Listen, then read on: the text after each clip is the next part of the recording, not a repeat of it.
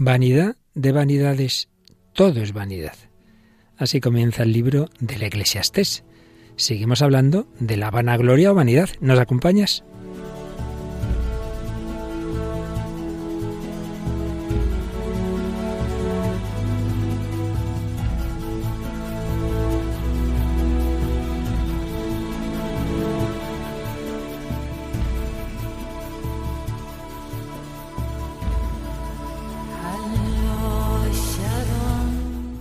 Hombre de hoy y Dios, con el padre Luis Fernando de Prada. Un cordialísimo saludo, muy querida familia de Radio María. Una semana más estamos aquí, seguimos profundizando en esas heridas morales, espirituales, psicológicas que nos hace el pecado. Estamos con esos pecados capitales y seguimos el segundo programa que dedicamos a la vanidad.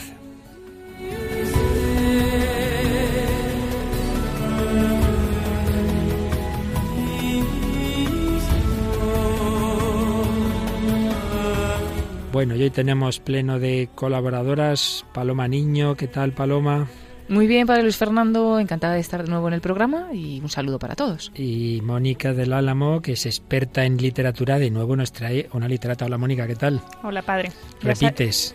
Repito, repito. Con Jane Austen. Jane Austen. Bueno, bueno, y es que si el otro día hablábamos de qué hora hablábamos el otro día. De orgullo y prejuicio. Y hoy en cambio. traemos sentido y sensibilidad. Qué interesante. Bueno, Paloma, pero si esta autora tiene ya bastantes años, en cambio nos traes un grupo musical, bueno, ya tiene sus años, pero muchos menos, ¿verdad? Sí, traemos el grupo, bueno, seguro que lo conocen casi todos los oyentes, el grupo de Mecano. ¿Quién no? ¿Quién no? Y un testimonio, pues si sentido y sensibilidad viene de Inglaterra, ¿verdad? Sí. Pues también de Inglaterra nos trae Paloma el testimonio de la semana. Sí, hoy vamos a hablar de Lord Nicholas Windsor. Que es miembro de la familia real, el único que sepa yo ahora mismo que sea católico. Bueno, me parece que hay alguna persona más de esa familia real. Pues muy interesante, ya lo veréis. Y terminaremos con una canción del grupo Alfareros con Itala Rodríguez grandiosa. Pero antes de entrar en el bloque de hoy, en el programa de hoy, como siempre Paloma nos trae algunos de los mensajes que hemos recibido estos días. Sí, en este caso traemos algunos mensajes que hemos recibido en la página de Facebook. Nos dice Mari Carmen Velázquez, buenas noches, esperando este magnífico eh, programa. Que Dios los bendiga, Padre, y a su grupo de colaboradoras. Muchas gracias. Luego Beatriz Busmón nos decía que Dios los bendiga a todos los que hacen Radio María. Y luego tenemos varios comentarios como de Belén Lamana, Gloria Morales, Álvaro Amador, etcétera, etcétera, que nos dicen que este tema de la vanidad que es muy interesante, que estarán pendientes y que la vanidad enmascara, dice por ejemplo Belén Lamana. Pues sí, se nos mete a todos y dice, voy a dar una charla sobre la humildad, ¿verdad? Y qué bonita me ha quedado la charla de la humildad, se enmascaraba ahí la vanidad, ¿verdad? Es tremendo, por eso hay que pedirle al Señor que nos descubra esos enredos que consigue tantas veces nuestro, nuestro pecado, nuestra vanidad, nuestra soberbia se nos va metiendo por ahí y a veces no nos damos cuenta. Pues a pedir al Señor que nos la saque, que nos vaya curando de todas estas heridas. Vamos adelante con este segundo programa dedicado a la vanidad, bastantes más en continuación de los que dedicamos a la soberbia. Todo ello está muy unido, como enseguida recordaremos.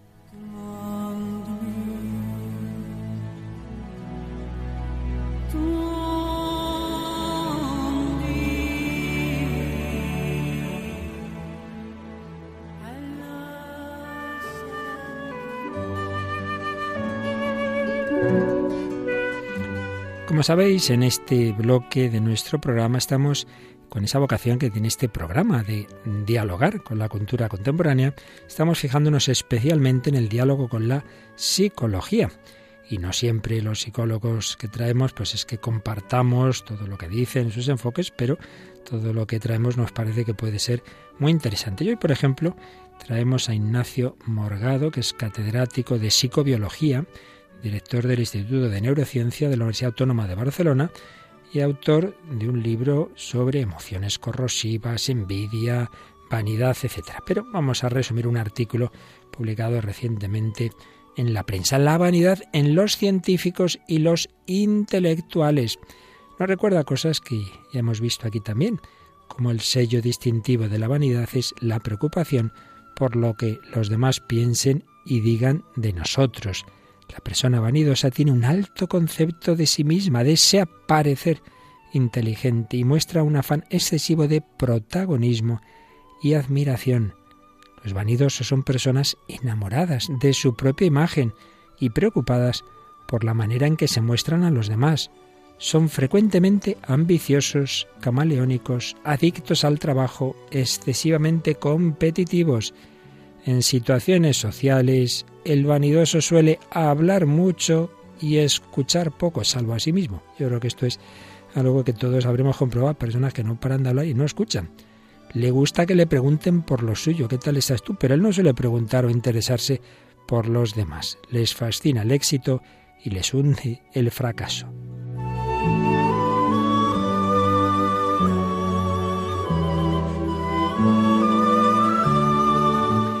En el caso de los científicos y los intelectuales, la vanidad tiene, como es lógico, matices propios, formas propias. Ha dicho Rosa Regas, la vanidad es el peor enemigo del escritor. ¿En qué podemos detectar esos signos de vanidad del intelectual? Pues cuando está más preocupado por la retórica de su escrito, por causar en la audiencia una impresión de inteligencia y sabiduría, más preocupado por eso que por el mensaje que transmite y porque llegue a su destino y sea entendido. Para aparentar erudición, puede hacer cosas como abusar de referencias, muchas citas, muchas notas, pero que a veces ni ha leído apenas o conoce solo superficialmente los autores. Y aquí debo añadir yo que esta tentación siempre se ha visto también en el predicador. Ha habido grandes oradores en la historia de la Iglesia, pues muy eruditos, muchas citas muy interesantes, pero no se convertía en nadie. En cambio, los, los verdaderos predicadores son aquellos que la, audiencia no sale diciendo qué interesante, qué bien ha hablado el Padre, sino sale compungida, sale tocada en el corazón, sale enardecida, sale enamorada de Cristo. Es lo que pasaba con San Juan de Ávila, con, con, con San Francisco de Sales, pues no era, con el Padre Rubio, que tenía una predicación muy sencillita, muy sencillita, pero la gente se convertía. Y en cambio el vanidoso lo que le importa es que quede bien el discurso más que el contenido y el mensaje. Y hablando del científico, escribe Ignacio Morgado, que se le suele reconocer porque en sus manifestaciones priman los nombres, el índice de impacto de las revistas donde publica, los premios y reconocimientos recibidos, más que los contenidos y relevancia científica del trabajo realizado. Y una cosa muy típica de los científicos es, yo lo vi primero, yo esto lo descubrí, a mí que no me digan que esto ya lo sabía otro. Hay polémicas famosas en la historia de la ciencia sobre quién descubrió primero algo. Muchas veces se olvida algo fundamental, y es que el descubridor, pues simplemente es el último paso, es la guinda de algo que viene de muy atrás, es la guinda de hallazgos basados en un cuerpo básico de conocimiento fruto del trabajo de muchos otros que le han precedido secularmente. Hay una imagen preciosa, lo añado yo ahora, que no recuerdo quién es el primer autor que la menciona, se ha citado por varios autores, por ejemplo Newton es uno de los que la dice, y es que decían, pues ya digo, no recuerdo el primero que lo menciona, eh, hablando de los de su época, los intelectuales de su época, somos enanitos comparados con los antiguos, pero vamos sobre sus hombros y por eso vemos más, vemos más porque claro, nos subimos a sus hombros, es decir, nos apoyamos en los que ellos vieron. Ellos eran más listos que nosotros, pero aupados a sus hombros vemos más. Eso sí que es humildad del verdadero intelectual. Pero en cambio el vanidoso se intenta apropiar temas, procedimientos técnicos. Esto lo vi yo, este tema es mío. ¿Por qué tiene que hablar este otro? El vanidoso está siempre mirando a la competencia, a ver si me superan, a ver, a ver si me ha citado, si no me ha citado. Y en cuanto a escritores de ficción, cineastas, actores, periodistas, profesionales diversos, pues siempre están pendientes de lo que hagan los demás. No digamos, y de esto Paloma nos habló en algún día, cuando entramos en redes sociales. Aquí lo importante es si tengo más seguidores, si supero a mis competidores, ¡uy, qué maravilla! Y cuando ven subir ese número de seguidores se hinchan como el pavo real, pavoneo. Y otro rasgo de la persona vanidosa es el sostenella y no enmendalla. El vanidoso le cuesta mucho soportar cuando se le contradice con razón, o cuando fracasa en sus pretensiones, y esa vanidad herida se, se defiende, dice, no, no, no es así, no quiere aceptar los argumentos eh, de los demás y son interminables polémicas para justificarse, para evitar el doloroso reconocimiento de su fracaso o resarcirse de viejas afrentas.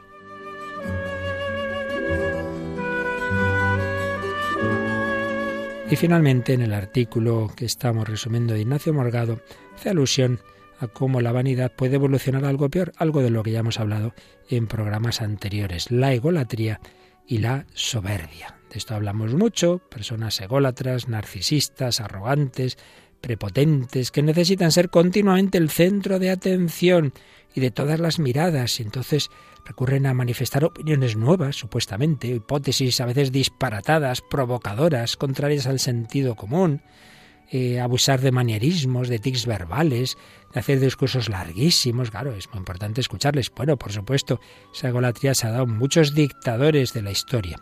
Y luego ya de la egolatría la soberbia. No vamos a decir ya nada porque hablamos mucho de la soberbia en programas anteriores. Simplemente pues acentuar algún aspecto, esa crítica, ese humillar sin piedad a los demás, el mal humor, les cuesta controlar la ira, buscan acatamiento y sumisión de los demás, por lo que difícilmente se relacionan con quienes no estén dispuestos a rendirles pleitesía. En cambio, generan falsos amigos, aduladores y verdaderos enemigos, los que no son prestos a adularles. Finalmente, una observación muy interesante de este catedrático de psicobiología y de neurociencia, y es que vivir continua o frecuentemente preocupados por la impresión que damos a los demás es algo que compromete seriamente la salud y el bienestar de las personas.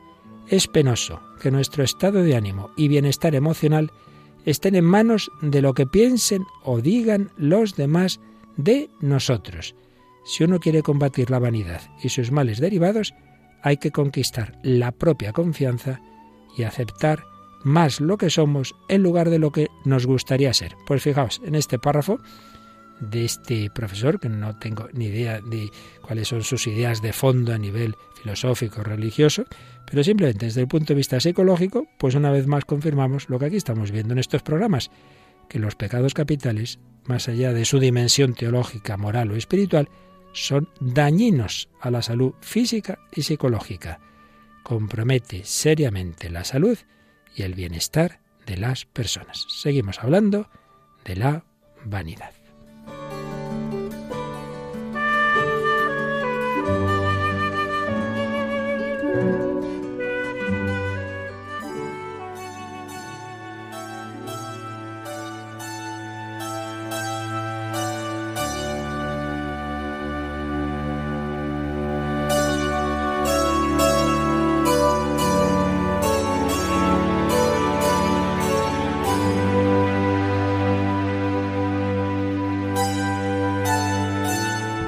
Pues aquí seguimos en Radio María, el hombre de hoy y Dios, Mónica del Álamo, Paloma Niño, un servidor Padre Luis Fernando, hablando de la vanidad. Acabamos de resumir un artículo de Ignacio Morgado. Bueno, Mónica, ¿qué te ha parecido este artículo? Me ha impresionado, la verdad, porque es verdad que así de manera muy sencilla y, y nada en principio relacionado con la, la, religión, pero desde luego con las virtudes tal como nos las han enseñado, tal como las presentaba Santo Tomás de Aquino, es impresionante. Ciertamente. Sí, a mí me ha impresionado, por ejemplo, lo último, ¿no? Que decía que el vivir, estar no pensando siempre en las opiniones de los demás, que al final te, no, te vuelves loco, pero muchas veces es la cultura o, todo nos enseña un poco lo contrario, ¿no? A estar ahí siempre, ser el mejor, ser el más excelente, ser el tal. Eh, o sea, nos enseñan un poco lo contrario y al mismo tiempo, pues desde la psicología únicamente nos dicen que eso nos puede llevar a, la locura. O sea que. Fíjate eso que está pasando cada vez más a los niños. ¿Qué quiere ser de mayor famoso? Famosa. sí, sí, pues hace nada estuve yo con unos niños y les pregunté, ¿qué quieres ser de mayor? Rico. bueno, habrá algo antes. Oye, hablaremos de la avaricia, hablaremos de la avaricia. Bien, ese artículo hacía alusión a cómo de la vanidad se puede evolucionar a la soberbia. Nosotros empezamos hablando de la soberbia y ahora hemos pasado a la vanidad. Recordamos lo que ya expresábamos en el programa anterior, donde está la diferencia. Están, evidentemente, son pecados relacionados, pero la diferencia es que la soberbia es algo más interior ese apetito desordenado de la propia excelencia, mientras que la vanidad o vanagloria se fija más en lo exterior, la manifestación de esa excelencia, el apetito desordenado de la propia alabanza, del aplauso. También oíamos a Enzo Bianchi que decía que la vanidad empuja a dar más importancia al aparentar que al ser. Bueno, pues vamos a profundizar un poquito más en este segundo programa en la vanidad. Siempre es bueno mirar las palabras, mirar su etimología, mirar sus significados. Si vamos al diccionario de la Real Académica Española, mm, leemos vanidad y claro, lo primero que dice es cualidad de vano. Vano es una palabra que viene del latín vanus. Bueno, ¿y qué significa vano? Pues vamos a ver las acepciones, Paloma, de vano en el, en el diccionario. Pues dice, falto de realidad, sustancia o entidad. Fijaos, Claro, esto es una cosa del propio ser, falto de realidad. Una cosa, pues mira, si es que te estás apoyando en cosas que no van a ningún lado. Hueco, vacío y falto de solidez. Más o menos viene a ser lo mismo, pero ese aspecto, esta persona está muy hueca, siempre con cosas tan pobrísimas realmente. También dice inútil, infructuoso y sin efecto. Claro, una cosa que no tiene sustancia, pues no da fruto. Arrogante, presuntuoso, envanecido. Aquí ya más, digamos, la manifestación hacia afuera insubsistente, poco durable o estable. Consecuencia de lo primero, si no tiene sustancia, pues eso va a durar poquito, no es estable. Y que no tiene fundamento, razón o prueba. Son matices de lo mismo. Por tanto, vanidad, cualidad de vano, es decir, de algo vacío, sin sustancia, sin duración, sin estabilidad. Y luego vienen cuatro acepciones más de vanidad. Sí, dice arrogancia, presunción, envanecimiento. Pues de nuevo es ese aspecto hacia afuera. Una persona que aquí es arrogante, presumido, que se cree más que nadie caducidad de las cosas de este mundo. Claro, es consecuencia de lo que hemos dicho. Si se, se, basa en cosas vanas, pues realmente son sin sustancia, pues son caducas. Que la fama, por ejemplo, que decíamos, sabes tú lo que dura la fama de los de los deportistas, de pues nada, muchas veces al cabo de los años nadie se acuerda de los que fueron famosísimos hace 15 años. También dice palabra inútil o vana e insustancial. Palabras vanas que tantas veces decimos que no van a ninguna parte. Y finalmente. Vana representación, ilusión o ficción de la fantasía. Pues sí, muchas veces uno está en sus vanidades, en sus fantasías, como San Ignacio de Loyola, cuando estaba en el lecho después de la herida de Pamplona, antes de su conversión, fantaseaba con conseguir enamorar a una princesa, una mujer de alta alcurnia. Él pensaba a ver qué iba a hacer. Pues nada, todo eran imaginaciones de su vanidad, que desde luego tenía bastante vanidad y soberbia. Íñigo López de Loyola, luego convertido en San Ignacio de Loyola. Y si de la psicología moderna, pues nos vamos, como antes mencionaba Mónica, que aquí poco nuevo y bajo el sol, nos vamos a Santo Tomás de Aquino, tal como por otro lado lo recoge el psicólogo que hemos citado en muchas ocasiones, Martín Echavarría, pues Santo Tomás decía una cosa muy interesante. Si la soberbia se opone a la humildad, la vanagloria o vanidad se opone a la magnanimidad por exceso. ¿Qué quiere esto decir? Magnanimidad, esa capacidad de afrontar tareas grandes, nobles. Veíamos que frente a la magnanimidad está la pusilanimidad. Y lo veíamos a propósito de que la humildad no tiene nada que ver con la falta de autoestima. No, no, no, no. El, cristiano tiene una autoestima, pero basada no en cosas vanas, no en cosas falsas, sino en cosas verdaderas, que soy creado y amado por Dios, que he sido creado a su imagen y semejanza, que soy hijo suyo. Pero si uno se cree más de lo que es, entonces es donde entra la vanagloria, que se opone ya no por defecto, sino por exceso a la magnanimidad. El vanidoso busca aparecer exteriormente como sobresaliente, señala Martín Echavarría, llamar la atención de los demás sobre el valor de la propia persona, quiere ser apreciado por los otros, aunque eso no se corresponda a una excelencia verdadera. Lo que busca es una alabanza exterior, aunque interiormente no lo merezca. Y claro, la vanidad, estamos hablando de vicios capitales, recordad que un vicio capital genera otros, tiene hijos. ¿Cuáles son los hijos de la gloria? Según Santo Tomás, que también los podemos ver como síntomas. Pues el gran Aquinate dice la desobediencia, claro, si yo me creo más que nadie, voy a obedecer yo a este, que es más tonto que yo y no sabe nada. La jactancia, la hipocresía, disimular que parezca que yo sé de esto, que yo soy no sé qué. La contienda, se va peleando con todo el mundo. La pertinacia, la discordia, presunción de originalidad y afán de novedades. Lo que veíamos en ese artículo en los científicos que se creen que, han descubierto el Mediterráneo. Y finalmente, en esta parte lo que queremos comentar, uno podría pensar que la persona vanidosa es que es muy segura, muy segura de sí. Y fijaos, Santo Tomás, con su habitual profundidad, dice que es al revés, que uno es firme en la medida en que no se apoya en sí mismo, que es una criatura mudable, sino en Dios, que es inmutable. Si uno se apoya en sí mismo y como hemos visto en realidades vacías, vanas, pobres, pues ya me dirás tú qué seguridad va a tener.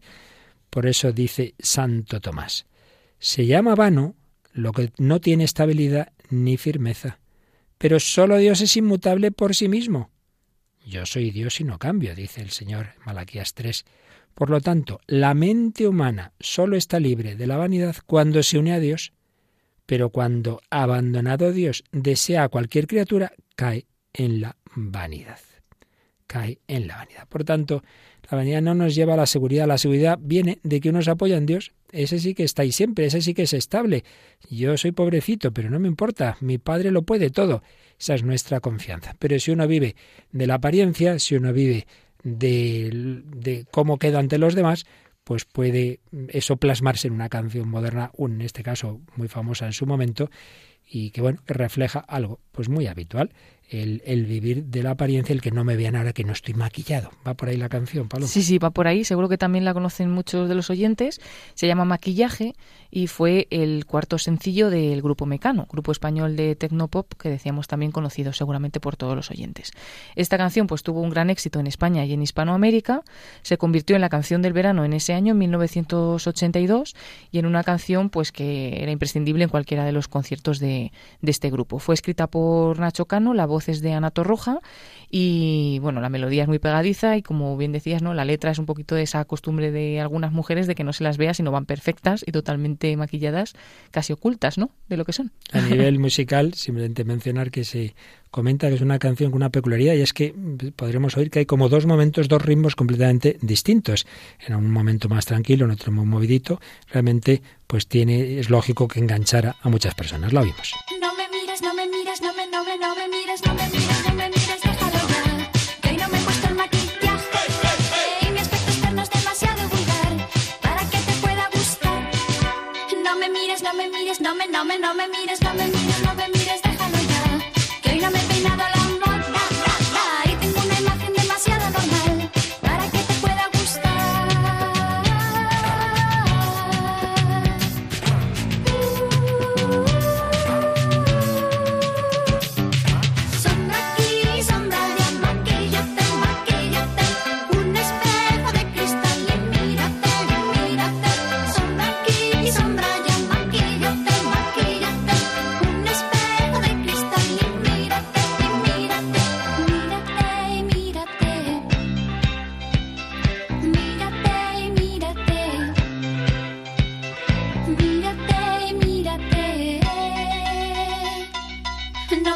no me mires, no me, no me, no me mires, no me mires,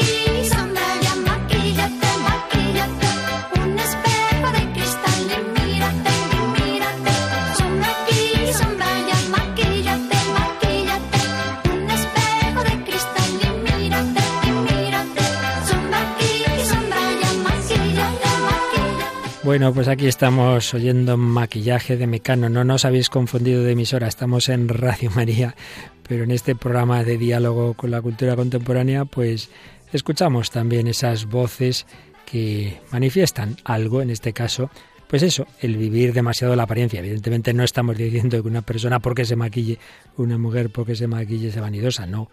Tiene su sentido hasta cierto punto, pero el peligro es eso, vivir de la apariencia. Hoy no me mires, no me mires, que estoy mal. Bueno, pues también tenemos que saber estar mal ante los demás y, y reconocer nuestra pobreza de un tipo o de otro. Y una mujer que, de la que ya hablamos el día pasado, con una especialísima capacidad de, de caracterizar personajes y de hablar de la psicología de unos y de otros, de las emociones, de la moral, es la literata que de nuevo nos trae Mónica del Álamo. Sí, que como hemos mencionado es Jane Austen, esta escritora británica. Y justo la obra de la que vamos a hablar, Sentido y Sensibilidad, es la primera que publica. No es la primera que escribe porque ya escribía desde adolescente, pero sí es la primera que se publica en 1811 y además, una curiosidad es que no la firma con su nombre, la firma con un seudónimo, ¿no? Eh, se firma by a lady, por una dama, ¿no? Y es así como, como se presenta al principio. Luego ya, con el tiempo, sí que ya firmará como Jane Austen.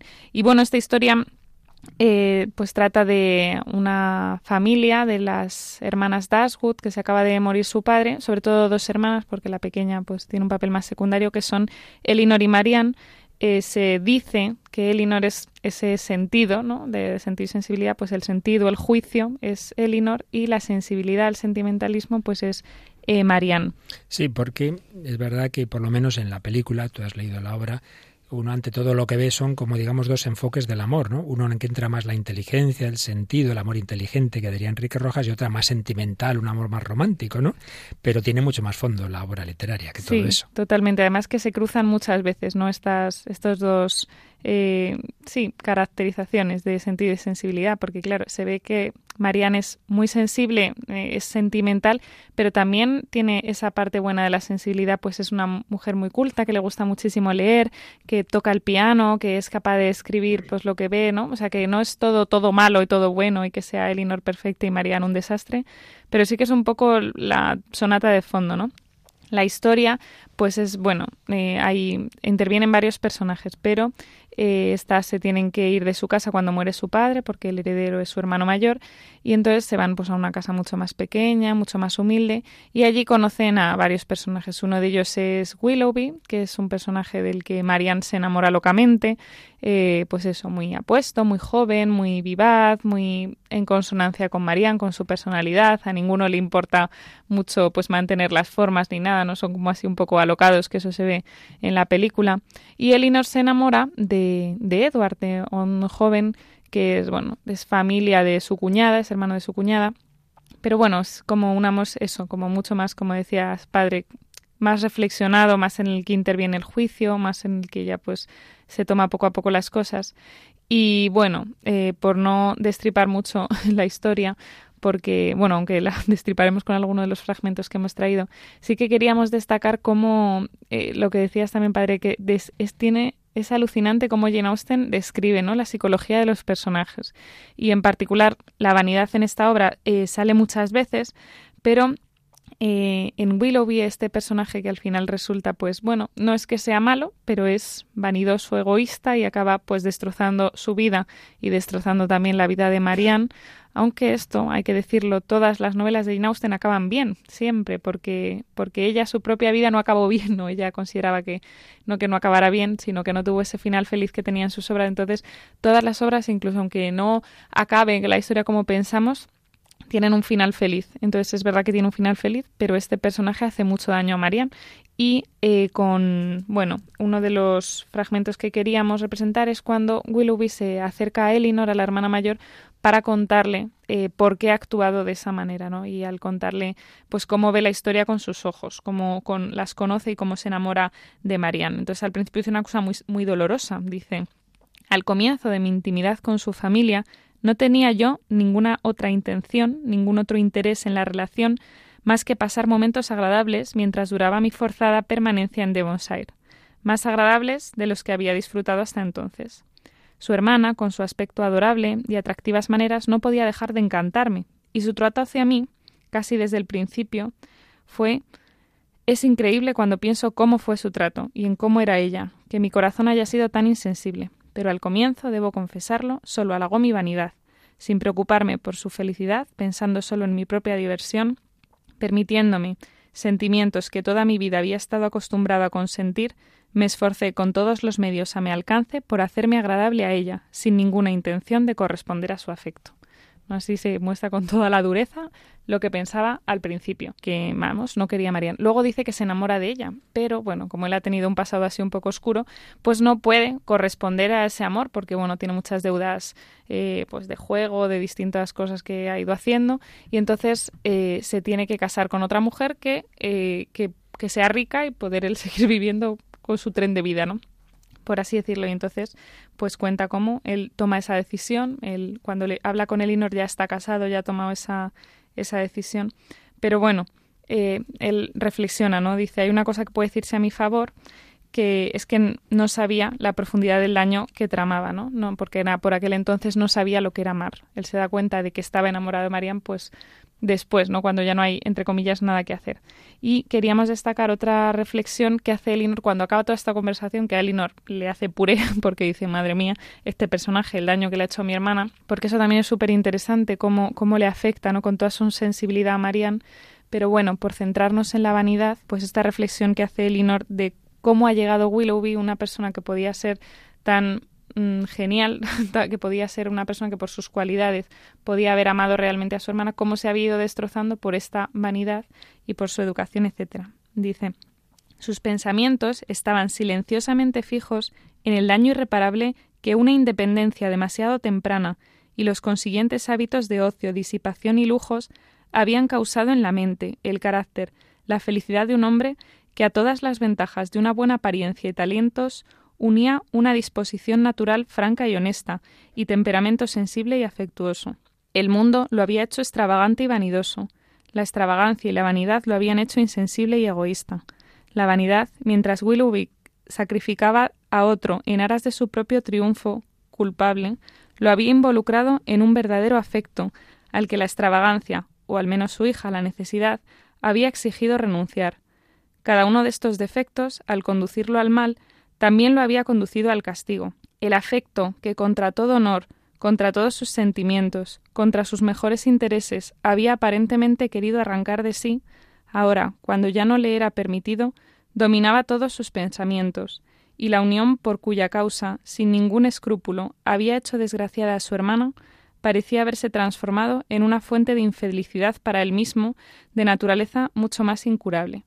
Fijaos qué impresionante la descripción que hace Jane Austen, ¿no? Dice, una persona que es que podía haber sido lo mejor por sus cualidades naturales, por su trato, su sensibilidad, una persona que encajaba con su hermana a la perfección, decía, el mundo lo había hecho vanidoso, extravagante, una excesiva permisividad al principio, le dan dinero, le dan libertad, su familia, eh, etcétera, etcétera, y todo al final para hacerle daño al mismo. Fijaos, Elinor no piensa que se pudra o que se... No, dice, es que él tiene su castigo e inmerso en sus propias decisiones. ¿no? Es muy curiosa su reflexión. La verdad es que sí, que hace una reflexión ahí la autora pues muy profunda desde una perspectiva psicológica y moral, ¿no? Pues lo que estamos diciendo, cómo al final nos hacemos daño a nosotros mismos. Una gran obra que le encantaba, por lo que he leído, a esta actriz Emma Thompson, tanto que dijo, yo esto quiero llevarlo al cine. Y así lo hizo Paloma. Sí, fue ella la encargada de hacer una adaptación muy buena de esta novela y la hizo pues con la película que luego se llamó igual que el libro, ¿no? Sentido y sensibilidad, película de Estados Unidos de 1995, que ella no solo hizo la adaptación de esta novela, sino que además pues hizo el papel protagonista, se encargó de, ese primer papel protagonista. En concreto de Elinor. De Elinor y que es la que pura razón, sentido común y demás y su hermana con pura sensibilidad y pasión fue Kate Winslet y bueno, de hecho estuvo nominada a siete nominaciones de Oscar, pero ganó el de mejor guion adaptado. Y bueno, pues es esta película ¿no? que lleva el mismo nombre que la novela. Vamos a ir un fragmento, no es especialmente significativo de, de toda la obra, pero bueno, sí que aparece porque hay esa mujer, porque aquí hay un tema de que eran hermanastros, ¿verdad, Mónica? Sí. Por eso se queda la herencia un hermanastro y no apenas les da nada a ellas y hay una, un personaje muy negativo, muy negativo, que es la que va desheredando ya a todo el mundo, ¿no es así? Eh, Fanny, la, la mujer de, de, su, del hermano mayor, digamos que está, claro, lo que quiere es todo el dinero para ella. Entonces, él, en, en el lecho de muerte, el hermano mayor promete al padre que va a cuidar de, su, de sus hermanastras y de la segunda mujer. Y es curioso cómo se ve que dice, sí, sí, les voy a dar 3.000 libras al mes sea lo que sea eso. y entonces luego la mujer les empieza como a convencer a decir, si en realidad lo que tu padre te hizo prometer es, hombre, que pensaras en ellas de vez en cuando, que les hicieras alguna visita, no sé, como que va diciendo todo esto, todo esto para dejarlas pues en la ruina prácticamente, ¿no? Y esa es la madre del el personaje con el que ahora vamos a escuchar el diálogo de él. La hermana, es la hermana mayor de, de Edward, ¿no? Y entonces vamos a escuchar... La hermana mayor, sí, de, de Edward. Entonces escuchamos ese diálogo. en el que se ve también un, chico que era bueno, que era humilde, que no tenía grandes pretensiones y en cambio, pues cómo le iban metiendo esas pretensiones vanidosas. Escuchamos. Lo único que quiero, lo que siempre he querido es la quietud de una vida privada, pero mi madre está decidida a verme distinguido. ¿Cómo qué? Lo que sea, un gran orador, un político importante, creo que hasta un abogado serviría siempre que condujera un birlocho y cenara con la alta sociedad. ¿Y usted qué desea? Yo siempre he preferido la iglesia, pero eso no es lo bastante elegante para mi madre. Ella prefiere el ejército, pero eso es demasiado elegante para mí. ¿Y se quedaría en Londres? Odio Londres. No hay paz. La vida campestre es mi ideal. Una pequeña parroquia donde pudiera hacer el bien. Criar gallinas. Y dar sermones muy cortos. Bueno, pues un fragmento de sentido y sensibilidad. Tenemos que decir que ahí el autor es Hugh Grant y la verdad es que no pega mucho, ¿verdad? Que quiera ser clérigo ahí con su cara de niño entonces joven y guapito. Y no nos olvidemos que estamos hablando de Inglaterra, clérigos casados y bueno, con todo ese planteamiento, ¿no? Yo lo que quiero es una parroquia, pero aparece clarísimo esa vanidad familiar, ¿no? Lo importante es que yo tenga un tipo de trabajo, pues eso, que yo vaya en un buen carruaje, que yo me relacione con la alta sociedad. Y entonces, claro, mi, mi familia no quieren que sea cualquier cosa.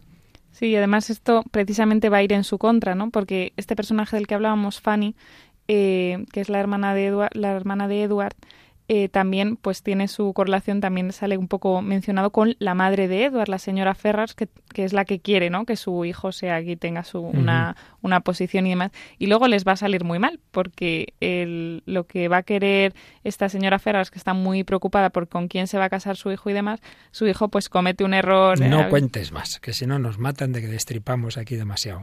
Vale, pues no lo contamos. ¿Algún fragmento más de la obra? Pues eh, relacionado un poco con Bueno, esto que no vamos a contar. Sí, pero bueno, tú lee lo que... Eh, sí, o sea, hay un personaje que se llama Lucy eh, que está, eh, bueno, también un poco por su vanidad, porque lo que le importa es casarse y demás, pues bueno, eh, estaba comprometida con, con uno de los hermanos que, que tenía cierto dinero. Cuando se entera, la madre le deshereda del todo y entonces eh, ella ve la oportunidad de decir, bueno, pues a lo mejor no es con un hermano, pero es con el otro. no ¿no? Y mal, entonces dice, buen negocio. Claro, porque como Con está uno desheredado, dinero. pues con el que está heredado de verdad.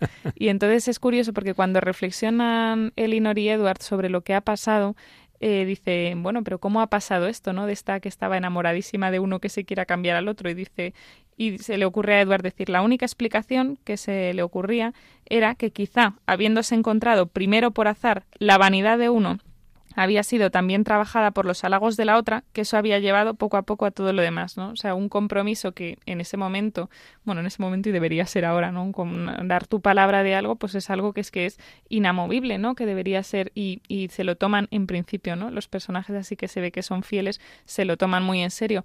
Pues aquí esta persona es capaz de decir, bueno, aquí como si no hubiera compromiso, precisamente, y además lo camufla muy bien, ¿no? Decir, bueno, yo es que ya no, no estoy tan enamorada, porque tal, porque no sé qué, bueno, y como que lo apaña para que parezca, pero en realidad la reflexión es esa, la vanidad de uno trabajada por los halagos de la otra, pues habían conseguido dar la vuelta a la tortilla totalmente, ¿no? Al final, da igual que leamos una tragedia griega, una obra del siglo XIX, del XX, del XXI, el corazón humano pues viene a ser el mismo en todos los mismo, siglos, ¿verdad? sí. En lo bueno y en lo malo.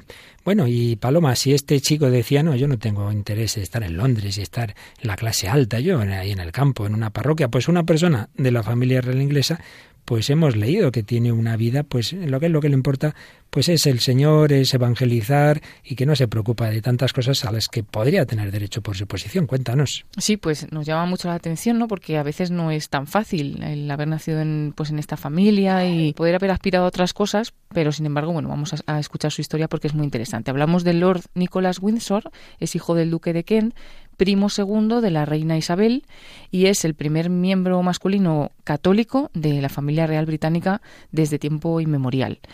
Eh, bueno, pues él es también brillante, encantador, desprende como un interés bondadoso por el mundo y mm, también comenta que se encuentra bien con cualquier tipo de compañía. Es un chico sencillo, vamos, un hombre sencillo.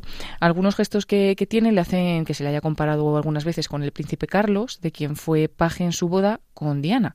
Pero entonces eh, hablamos que Lord Nicholas tenía 11 años, fue en 1981. Es miembro de la Casa de Windsor, como decíamos, y es bisnieto del rey Jorge V. Eh, también es un hombre pues muy divertido, eh, que le gustan las pequeñas cosas de, la vida. Eh, también es pensativo, dicen que elige las palabras cuidadosamente, consciente de quién es y también del peso que pueden tener pero, por ejemplo, no, se ha frenado a la hora de ponerse en contra del aborto. También ha salido muchas veces a, a decir que no están a favor del aborto y definió pues esto como una amenaza más grande que Al Qaeda. Ahora mismo también ha fundado una institución católica. Dice que está viviendo un momento muy emocionante en la vida de la Iglesia Católica de Inglaterra y entonces han convertido lo que era un molino abandonado pues en un centro de retiro, de estudio y renovación que lo que busca es eh, formación para líderes laicos cristianos. Se basa en la espiritualidad ignaciana, que le llama mucho la atención, y también en, pues allí en este, en este lugar se puede visitar algunas reliquias y objetos muy notables del país. Por ejemplo, tiene un libro de oración que María, reina de Escocia, llevaba mientras fue conducida al patíbulo, o un crucifijo de perlas que Santo Tomás Moro le regaló a su esposa. Em, bueno, también decir que su madre, eh, la madre de, los Nicolás, fue la primera, el primer miembro de la familia real que se convirtió al catolicismo, desde el acta de establecimiento de 1701. Y luego él fue el primer miembro de sangre real en hacer lo mismo. Y también es el primero que ha hecho ejercicios espirituales de San Ignacio de Loyola. De ahí le viene la devoción puesta a San Ignacio de Loyola y también a los jesuitas. También fue el primero que se casó en el Vaticano. Tuvo esa suerte. Y bueno, cuenta que hizo los ejercicios espirituales de nueve días en la abadía benedictina de San José de Claraval, cerca de Dijon, en el este de Francia, y los encontró muy efectivos porque le ayudaron a madurar su fe y a comprender también al Papa Francisco, del que se declara fan totalmente. Les gusta mucho la, la exhortación apostólica de Gaudete Sultate. Dice que es un manual básico, el manual espiritual más bonito que un padre espiritual haya escrito a sus hijos espirituales, lo leyó de un tirón, que dice cosas maravillosas como, por ejemplo, que las bienaventuranzas son un modelo de vida. Entonces él intenta que las bienaventuranzas a pesar pues de la vida que podría tener o de estamos hablando de la familia real en la que de la que pertenece pues él piensa que las bienaventuranzas es su modelo de vida y tiene que ser también para todos para, para ser felices no y los Nicolás es miembro de la Academia Pontificia para la Vida bueno le gusta proteger a todas las personas vulnerables o que sufren los no nacidos personas sin hogar esclavizados refugiados prisioneros etcétera. También tiene mucha devoción a San Juan Pablo II y a Santa Teresa de Calcuta y les ha dedicado una capilla en este centro de retiro que decimos que, que ha fundado. Ahora mismo tiene 48 años y no solo es que sea mm, que tenga devoción a San Juan Pablo II, sino que dice que su conversión, un poco su conversión de vida, su cambio, se inspiró en él. Y sabe que no es el único, que hay muchas personas que, que se han convertido pues a raíz del, del mensaje y del ejemplo de San Juan Pablo II y su propósito ahora mismo es ser parte de la nueva evangelización que es pues la misión que, que tenemos todos.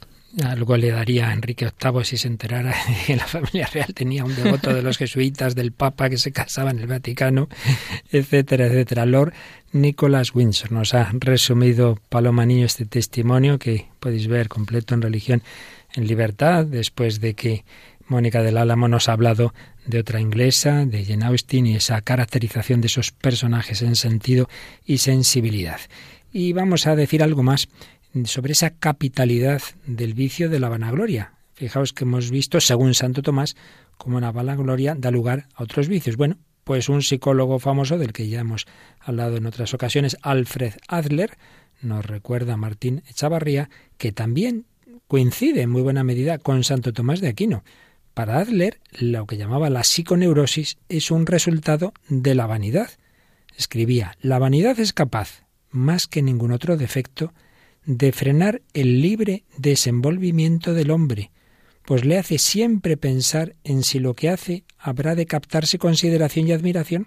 Entonces, claro, si uno no va a madurar, sino a que esto quede bien, pues evidentemente eso no es sano.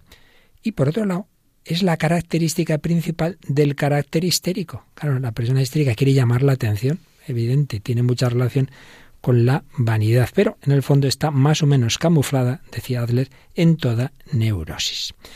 Añadamos también que si la vanagloria se opone a la magnanimidad por exceso, también se oponen otros dos vicios, la presunción y la ambición. La presunción, el presuntuoso, es el que pretende emprender acciones y proyectos que superan su capacidad. Pero bueno, muchacho, ¿cómo vas a ser? ¿Cuál que quieres ser? ¿El mejor futbolista del mundo? Pues no, no es fácil, no es fácil. Presunción. Y el ambicioso es el que apetece desordenadamente los honores. Fijaos que siempre decimos desordenadamente. Bueno, puede haber una dimensión lícita en, en- y, y en las, y las sociedades pues reconocen honores a las personas que se lo merecen, pero el apetecerlos desordenadamente, eso es lo que ya lo convierte en vicio. Eh, finalmente, un par de consideraciones si- psicológico-morales, si queréis.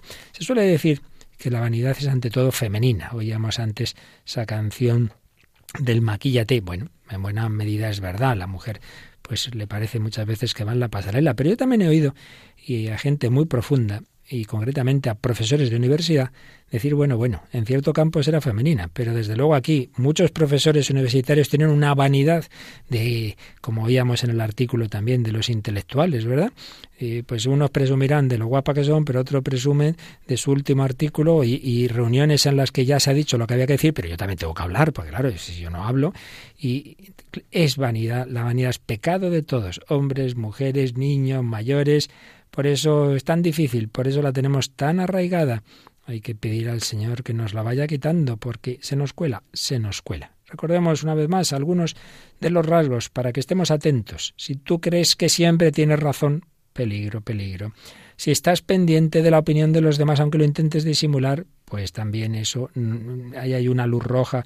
Si te enfadas fácilmente y es difícil eh, comunicarse contigo, si te expresas de una forma teatral para captar la atención del otro. Otra cosa es, bueno, cada uno tenemos nuestra forma de ser, incluso culturalmente. Hay, naciones, todos lo sabemos, mucho más expresivas, culturas muy expresivas y otras menos. Pero hablamos del que dentro de, una cultura, digamos, en la que ello no es lo habitual, pues tiende a teatralizar todo. Y lo que decíamos de las redes sociales, tratar de construir una versión idealizada de uno mismo. Si alguien te cuestiona, bloqueas a esa persona. Bloqueas el WhatsApp, bloqueas eh, en, en, las redes sociales. Competir por el número de seguidores, personas a las que no les importa la comunicación con otros, sino el construir un escaparate. De esto, Paloma, alguna vez nos has hablado. Tú también lo has visto, ¿verdad? Todo esto en el mundo de las redes sociales. Sí, además hace poco encontré también a través de las redes sociales una imagen así como eh, con dibujos que comparaban pecados o vamos a hablar por ejemplo la soberbia o la vanidad con redes sociales. Y entonces por ejemplo mm. eh, recuerdo el de Instagram, no sé si era la vanidad Instagram, pero algo parecido, Sí, porque al final sí. intentas mostrarte como tú no eres, porque evidentemente buscas la mejor foto con la mejor iluminación, donde es algo perfecto, cuando no tengo muchos eh, me gusta en esa foto o no le han dado a que les encanta, la quito, la borro, me quedo con los que más tengo, estoy continuamente buscando seguidores. Bueno, lo último es la venta, que puedes comprar seguidores para tener más seguidores en tus redes sociales, incluso, eh, por ejemplo, para cuando se celebra San Valentín, pues ahora hay algunos lugares donde te, digamos entre comillas, que alquilas a una persona con la que vas a ir a una fiesta o te vas a hacer una foto para aparentar. O sea que al final consiste todo en Qué aparentar. desastre. Sí, sí, un desastre, pero vamos por ese lado. Un mundo de ahí. apariencias, ciertamente. Bueno, pues esto no es precisamente lo que dice el Evangelio. Recordemos lo que dice Jesús en el capítulo 14 de San Lucas. Dijo a los convidados una parábola al advertir cómo elegían los primeros puestos. Cuando seas invitado por alguien a un banquete de boda, no te acomodes en el primer puesto, no sea que uno de más categoría que tú esté invitado por él y al llegar el que os convidó a ti y a él te diga, déjale a ese sitio, y entonces avergonzado tengas que ir a ocupar el último sitio. Al contrario, cuando seas invitado, ve a sentarte en el último puesto, de modo que cuando llegue el que te ha convidado te diga, amigo, sube más arriba. Entonces te verás honrado ante todos los comensales, porque todo el que se eleva será humillado, y en cambio el que se humilla será elevado. Ya se entiende que no es que esté diciendo Jesús, tú así ponte el último puesto para que luego te suban, porque en el fondo sería una táctica de la vanidad. Lo que nos quiere transmitir es esta última enseñanza. El que se eleva será humillado, el que se humilla será elevado por Dios. Y fijaos que esto se nos cuela todo también en el mundo religioso. No faltaría más, no faltaría más. Y por eso lo que Jesús decía tantas veces a escribas, fariseos, pues nos puede pasar y nos pasa, sacerdotes, obispos, pues nos puede pasar. Decía Jesús, cuidado con los escribas. Les gusta pasearse con amplias túnicas. Son amigos de los saludos en las plazas, de los primeros asientos en las sinagogas. Bueno, lo que podrían contar los encargados de protocolo en los diversos actos de universidad, también del mundo eclesiástico. No, no, yo a mí sí, por mí me da igual, pero es por la institución a la que represento. De los primeros asientos en las sinagogas, de los primeros puestos en, en los banquetes. Y bueno, pues recordemos que frente a todo esto, lo que nos dice San Pablo, si hay un consuelo en Cristo, si hay un estímulo fruto de la caridad, si hay una participación común del Espíritu, si hay un corazón misericordioso, colmad mi alegría. Os ruego que estéis acordes, teniendo el mismo amor de caridad, una sola alma, el mismo sentir, nada por ambición egoísta ni por vanagloria. Al contrario, considerando por la humildad a los demás como superiores a vosotros, atendiendo cada uno no a sus cosas, sino también a las de los otros.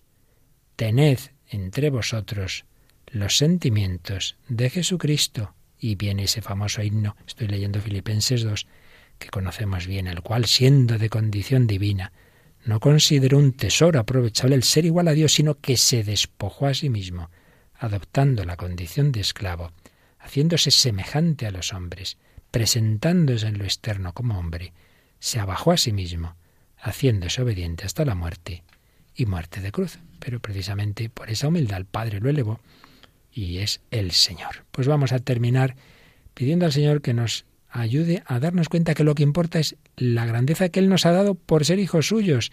Tú no eres grande porque te aplaudan, porque hagas esto mejor o peor, sino no por lo que haces, sino por lo que eres. Es lo que expresa esta bella canción del grupo Paloma. Es del grupo Alfareros, pero la cantan junto con dos cantantes católicas, Itala Rodríguez, que es peruana, y Verónica Sanfilippo, de Argentina. Es una canción de 2018 y es una declaración de Dios para ti. Dicen que se inspiraron en la letra en las palabras de San Juan Pablo II en 2001 en un encuentro con jóvenes, que decía, mira, tú eres un pensamiento de Dios, tú eres un latido del corazón de Dios. Pues fíjate, cuando lo oí me acordé en efecto de ese discurso. No sabía que en efecto se habían inspirado en él. Vamos a escucharlo. Eres un tesoro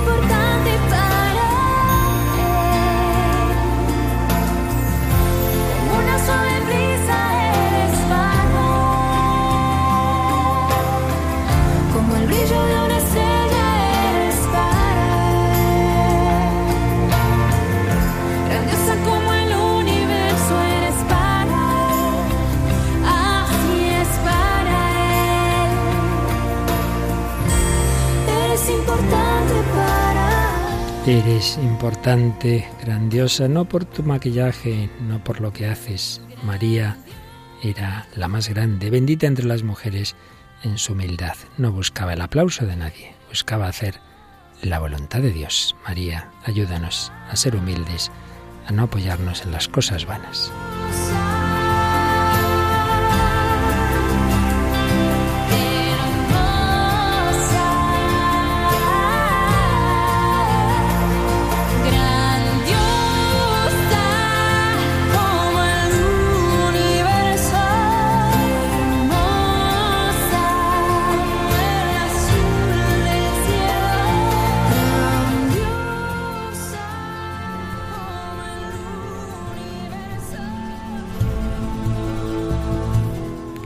Grandiosa, de Alfareros, Itala Rodríguez.